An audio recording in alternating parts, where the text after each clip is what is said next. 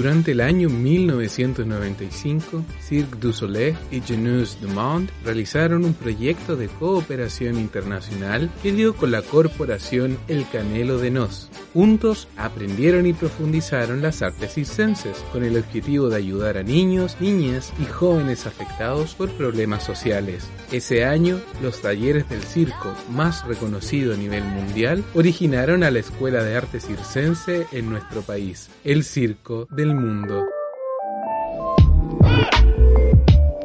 Patrimonio en Crisis es un podcast que busca rescatar las historias de quienes representan la cultura nacional a través del arte y sus formas, entre personas y sus comunidades. Hoy, nuestra identidad se reconstruye en medio de la crisis. Hoy les traemos la historia del Circo del Mundo, una ONG chilena que por 25 años ha ofrecido el nuevo circo como una herramienta social de entendimiento y cambio en niños, niñas y jóvenes. Una organización que transforma el patrimonio circense para expandirlo por medio de nuevas disciplinas, a pesar de que deba sortear la escasa financiación estatal y los coletazos de la pandemia mundial.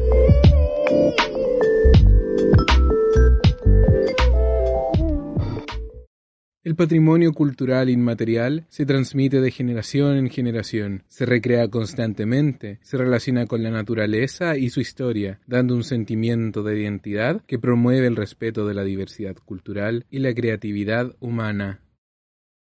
Hablamos con Alejandra Jiménez, directora del Circo del Mundo, quien en su último año de egreso de la Escuela de Teatro Imagen participó de una creación colectiva llamada Klaus Clown Club, obra realizada con técnicas circenses que puso en contexto la realidad social y política de un Chile en dictadura. Lamentablemente no alcanzamos a, ponerlo en, escena, las técnicas propiamente tal en ese momento, porque eh, nos dimos cuenta en el proceso que era una las técnicas se demoraban mucho tiempo en aprenderse, no, no, no, no lo sacábamos en un semestre ni en dos. Decidieron hacer el montaje pero en pantomima, es decir, una representación teatral donde los actores solo se expresan mediante gestos. En 1993, Alejandra por fin ve la luz de Klaus Club Clown como un show de circo propiamente tal en el Festival Mundial de Teatro de las Naciones, una iniciativa colaborativa entre la UNESCO y el Instituto Internacional de Teatro en el contexto sociopolítico en que Chile inicia su transición a la democracia.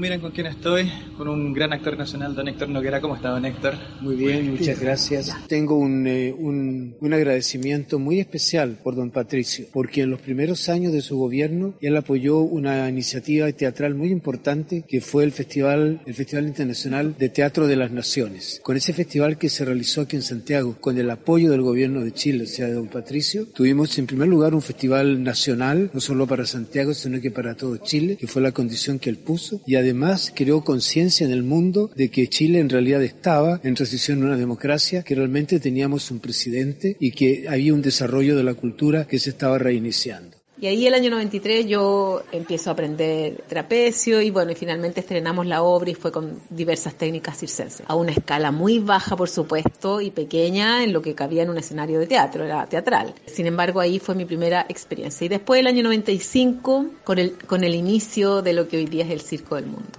Francisco Alvarado es productor artístico del Circo del Mundo y también fuerte parte de la organización desde sus inicios. Soy de una generación que se crió en dictadura donde las artes escénicas y las artes en general fueron invisibilizadas, perseguidas, reprimidas. Inspirados en la noble misión que como hombres de armas le dispone la ley, la que no solo es preservar fundamentalmente la soberanía de la nación, cuando ésta se ve amenazada interna o externamente, sino en velar por mantener el orden interno y la seguridad física y moral de todos los conciudadanos. Y que justamente uno de los elementos escénicos que, pudo funcionar sin problema en Chile fue el circo En el año 1994, cuando egresó de actuación teatral, participó como técnico de iluminación de la obra Las siete vidas del Tony Caluga. ¿Y cómo nació el Tony Caluga?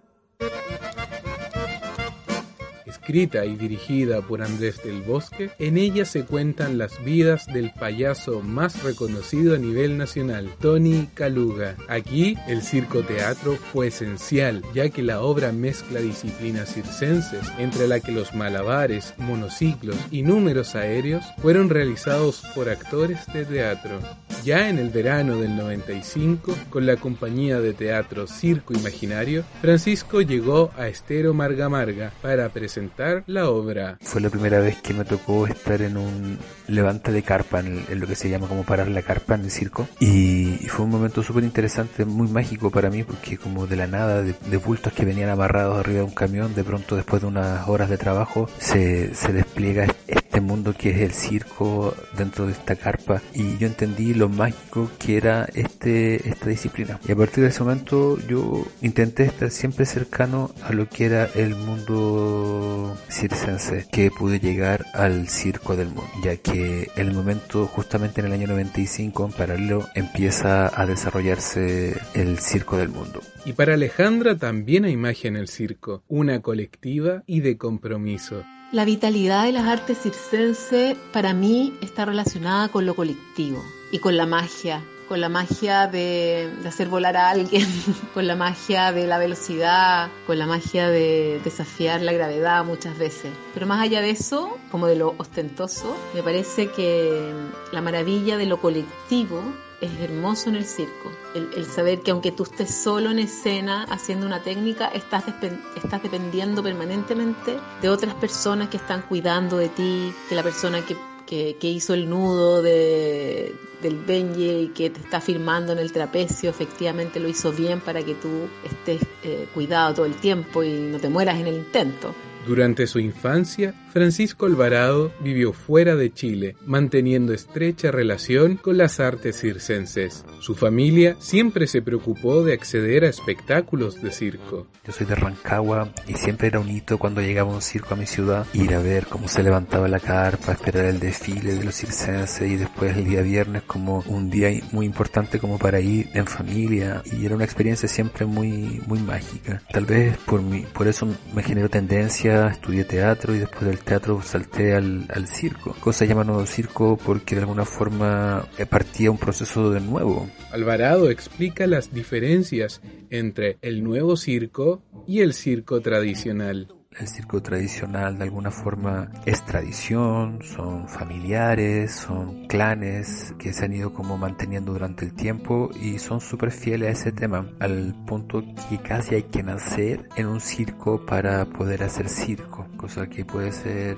más o menos verdad, pero yo creo que el despliegue físico, la acrobacia, yo creo que están todos los niños y en todas las niñas en algún momento, sin que sean de origen circense. Todos jugamos en el patio a hacer alguna representación, a saltar, a imaginarnos que podíamos hacer las cosas que hacían los circenses cuando uno iba a ver los espectáculos. Un tipo de circo que en su escena tuviera al ser humano como protagonista, lo que coincidió con la etapa en que Alvarado se desarrollaba como profesional en un momento en que aparece en Chile el nuevo circo. Me, me agradó que fuera el nuevo circo, me agradó también que fuera un arte emergente, que vinculara no solamente el tema físico, sino también que pusiera en valor el teatro, la danza, el, el diseño integral, que tuviera la preocupación un poco de, de sacar los animales de la pista y que pusiera al, al ser humano como eje en su puesta en escena. Para Úrsula Campos, artista y parte del elenco, cree que el Circo del Mundo cumple una labor esencial en el constructo artístico, sobre todo con las personas en formación.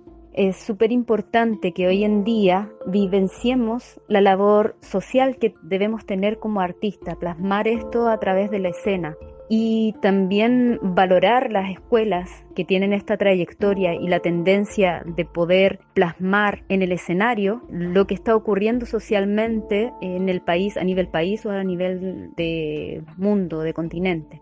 La escuela espiral en la que Úrsula se formó también tiene esta identidad. Este establecimiento fundado por Joan Turner, activista y difusora de la danza en Chile, reconocida por la Academia Chilena de Bellas Artes por su aporte cultural, junto al también activista y bailarín Patricio Bunster, procura por la itineración, acercar el arte hacia las personas, compromiso social que Úrsula cree necesario en todo artista es un sello que mm, el Circo del Mundo hoy en día lo defiende. Y eso es una de las labores que, a mí más más me encanta del Circo del Mundo, que defiende su sello social independiente del escenario que pisen las diferentes obras que tienen, porque ya que mm, hay unas obras de alto nivel, sin embargo el nivel artístico se adapta desde un escenario popular en un gimnasio, en una escuela, como también en un teatro con todas las tecnologías para poder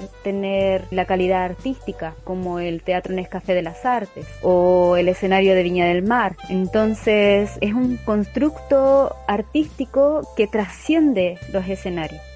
Por ello, y tras una serie de tramitaciones, el Circo del Mundo logró conseguir los fondos necesarios para llevar a cabo su itinerancia a lo largo del país. Durante la itinerancia del 2019, uno de los aspectos general que encuentro muy importante al llevar nuevo circo a la gente, como la importancia, como el impacto que hay en las regiones al llegar, acercar al público al circo y que mm, la gente que no, no tiene el acceso para pagar. Principalmente es como el, el bloqueo económico que existe para, para poder acceder a la cultura y las artes y el patrimonio. Lo más importante de la itinerancia 2019 para el circo es haber logrado la adjudicación del proyecto y que por primera vez la política pública abre la oportunidad a las artes circenses para postular a fondos públicos. Así el circo pudo recorrer regiones y comunas de Chile, llegando a lugares con mayor dificultad de acceso. Bueno, la gente nos recibió muy contentos y muy emocionados cuando veían el espectáculo, ya que ambos donde nosotros realizamos la gira tocaban fibras sensibles a través de las artes circenses. La gente que podía acceder a, a los talleres que hicieron los artistas, los intérpretes, estaba muy contentos también porque llegaba información como de alta calidad a lugares que en general no hay ese tipo de información. Ella es Francisca Arce artista y parte del elenco del Circo del Mundo, y cree que lo vital en las artes circenses es transmitir contenido mediante las habilidades y el virtuosismo de los artistas de circo, siempre llegar a la gente. Entonces, la mayoría de los que tomaron talleres eran artistas también circenses y estaban muy contentos. La gente estaba muy feliz porque no el circo contemporáneo en Chile es poco visibilizado. Entonces, ellos se extrañaban y no conocían este tipo de arte, como que era muy lejano a lo que ellos esperaban, así que estaban súper contentos. Lo más importante de la itinerancia fue haberla llevado a cabo luego de obtener el beneficio, tras toda la dedicación y el esfuerzo del Circo del Mundo, más aún considerando que este tipo de fondos son invertidos mayormente en el ámbito de las artes visuales y en contadas ocasiones en disciplinas como el teatro, la danza y el propio circo. Yo creo que va desde, muchos ámbitos, va desde el ámbito de cómo también se, hizo la lucha para que el Ministerio de las Culturas reconociera el arte circense como un arte válido para poder ser incluido dentro de la itinerancia. Además, el circo debía demostrar que contaba con elenco, capacidad, repertorio y un currículum por detrás para acceder al beneficio estatal. Todos los recursos y herramientas a merced de cubrir 12 comunas a lo largo de cuatro regiones de Chile. Entonces, para el Circo del Mundo y en general para las artes escénicas, creo que también es un hito muy importante que el nuevo circo, o lo que conocemos nosotros como nuevo circo, tenga la posibilidad de itinerar. Y el circo, nuevo circo, que está lejos del modelo empresarial, es importante que tenga estas instancias de, de reconocimiento, de visibilización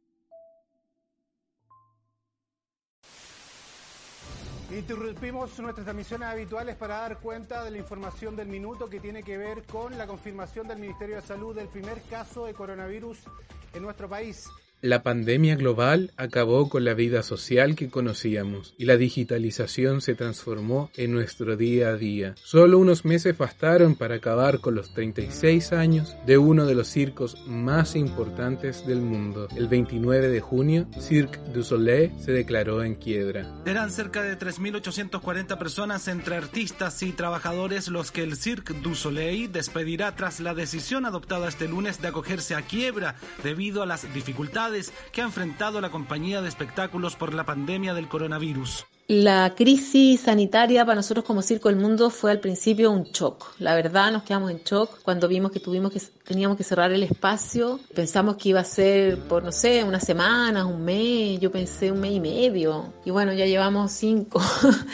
Al principio no fue fácil porque meter dos carpas de circo en una pantalla Zoom parecía inviable. Sin embargo, los artistas somos creativos, somos porfiados además, pero sobre todo tenemos la responsabilidad de estar, de trabajar con la gente con las que nos comprometemos a trabajar. Así que bueno, pudimos generar, hemos generado varias cosas y seguimos haciéndolo para poder seguir trabajando con los niños, las niñas y los jóvenes en los programas sociales. Eso han funcionado muy bien. Para el Circo del Mundo ha sido complicado reinventarse y aplacar los embates del virus. La digitalización de las clases y entrenamientos han sido uno de los tantos desafíos del circo. Ya no existe distancia necesaria para practicar como es debido como ya no tener a nuestro par al, lado para poder seguir entrenando ha sido algo bien complejo. Sin embargo, como somos, tenemos el concepto de ser resiliente, vamos poco a poco adaptándonos a las nuevas plataformas. Y bueno, una de las principales valores que existen, que tenemos como compañía, es justamente es la contención. Entonces ha sido difícil, pero yo creo que lo han enfrentado bien. Pero en realidad todo el sector de la cultura estamos súper afectados y estamos todos como un poco reinventándonos en cada espacio, lugar, cómo hacerlo para seguir funcionando. El elenco tiene la preocupación y la angustia de no saber cuál va a ser el devenir de todo esto, cuándo el circo volverá a circular.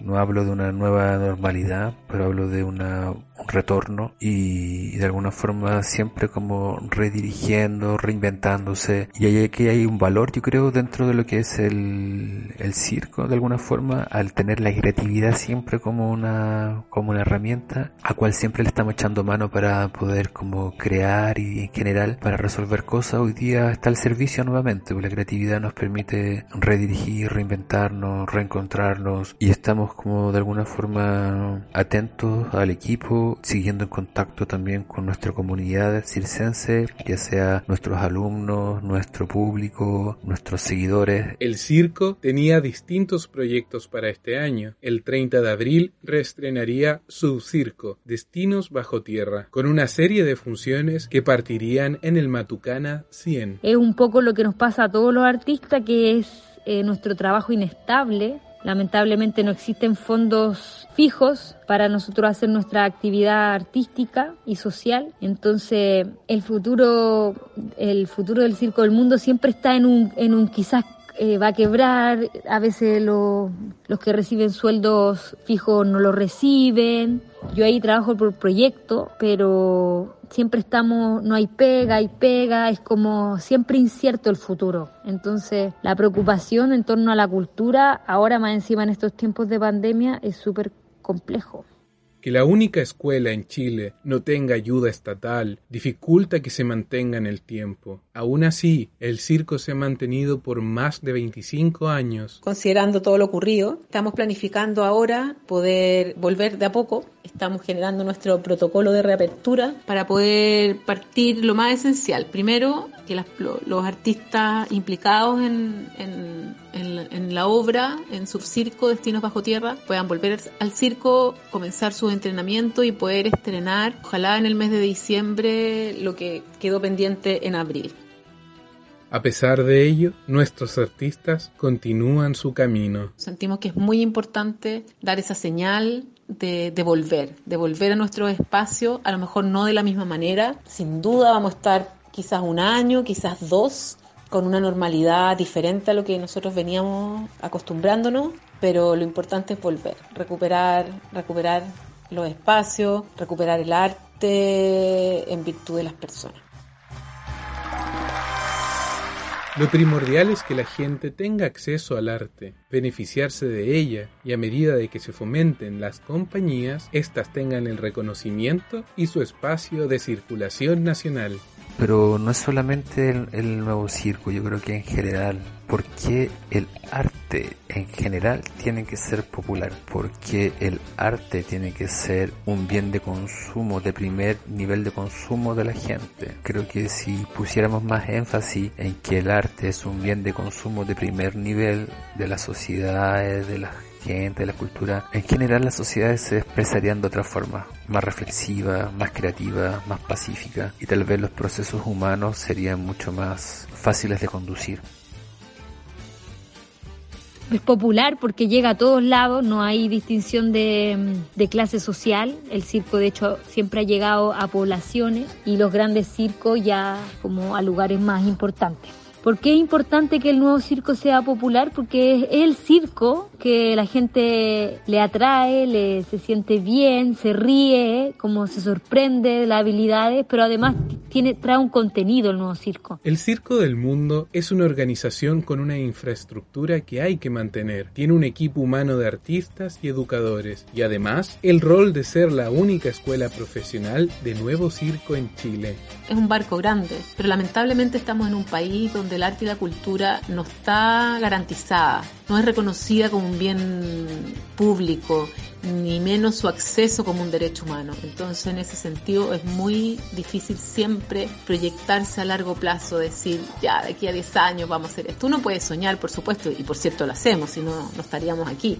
Pero siempre el miedo de que no se va a poder. No hay política pública cultural que reconozca organizaciones con trayectoria, con aportes concretos y permanentes a las organizaciones, como es el caso del Circo del Mundo, contexto en el que la solicitud de fondos concursables signifiquen la competición por la adjudicación de ingresos económicos, que se traduzcan en la ejecución y eventual permanencia del arte y la cultura patrimonial chilena. Que el Circo del Mundo tiene vida propia y por cierto la tiene, pero siempre está esa precariedad y bueno, es una precariedad de nuestro país, una precariedad del sector y es relevante, puede robustecer la institucionalidad pública. Y por eso estoy muy emocionada con la posibilidad de poder cambiar la, constitución de este plebiscito el 26 de octubre donde el, el, apruebo va a hacerse ganador y vamos a poder escribir el país donde queremos vivir. Y nosotros como artistas tenemos el rol de poner ahí que el arte y la cultura es un derecho de las personas.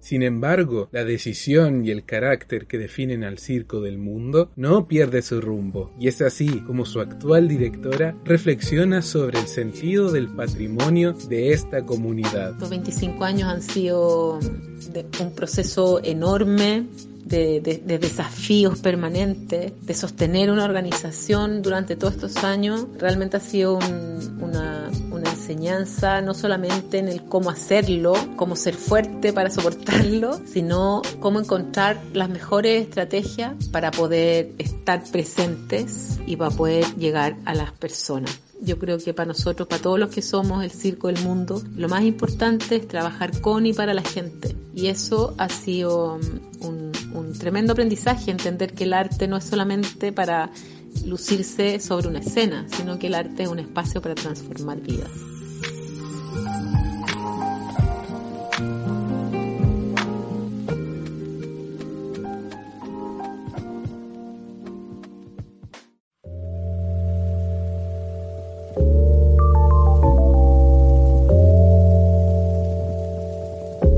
Esta fue la historia del Circo del Mundo, una organización que preserva y salvaguarda el patrimonio circense a través de sus personas y comunidades.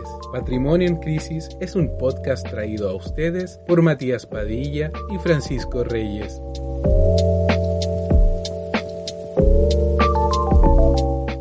Síganos en nuestras redes sociales para actualizaciones de Patrimonio en Crisis. Gracias por acompañarnos en este viaje. Escúchanos en el próximo episodio.